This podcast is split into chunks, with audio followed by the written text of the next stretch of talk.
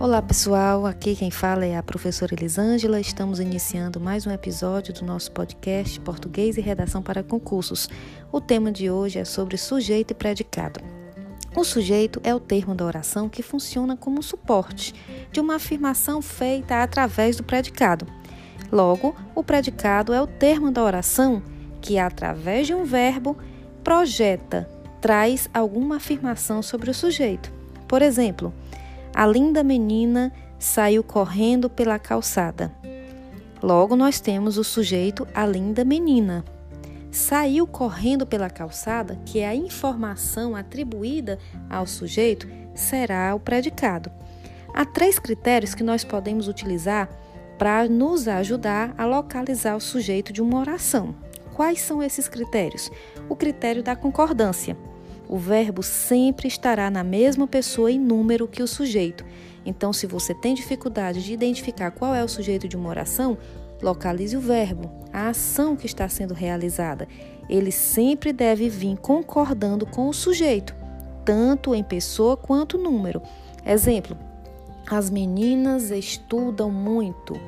A mulher saiu correndo. O homem trabalha constantemente. As crianças brincam no parque, então sempre há essa concordância entre o sujeito e o verbo. Outro critério é o da posição. Geralmente o sujeito precede o verbo, e mesmo que venha depois, ele pode naturalmente ser transportado para antes. Então há essa ordem direta né, das orações: sujeito, a ação verbal, complemento da ação verbal, que pode ser objeto direto, objeto indireto, os adjuntos, né, adverbiais. Mas você perceba, mesmo que na frase não venha a ordem direta, você pode facilmente conseguir colocar né, o sujeito, transportá-lo naturalmente para antes do verbo.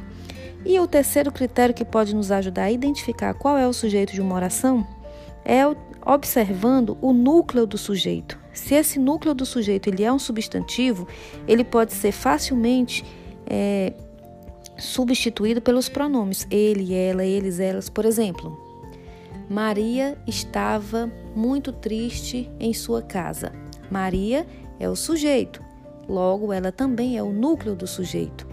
Ele é uma palavra, nesse termo é uma palavra substantiva, é um substantivo. Logo ele pode ser substituído por ela. Né? Ela estava muito triste em sua casa. Outro exemplo é João e Maria brincavam no parque. João e Maria né, são dois núcleos do sujeito. Eu tenho aí um sujeito composto, porque eu não tenho apenas um núcleo, eu tenho dois, tá certo?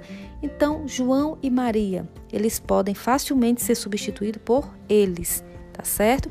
Então, nós tivemos aí três critérios: o da concordância, o da posição e o da permutação. Tá certo? As nossas dicas de hoje findam por aqui. Se você quiser saber quais são os tipos de sujeito, você vai procurar no próximo podcast, porque traremos toda a especificação dos tipos de sujeito com exemplos e mais algumas dicas para vocês. Até mais, até a próxima!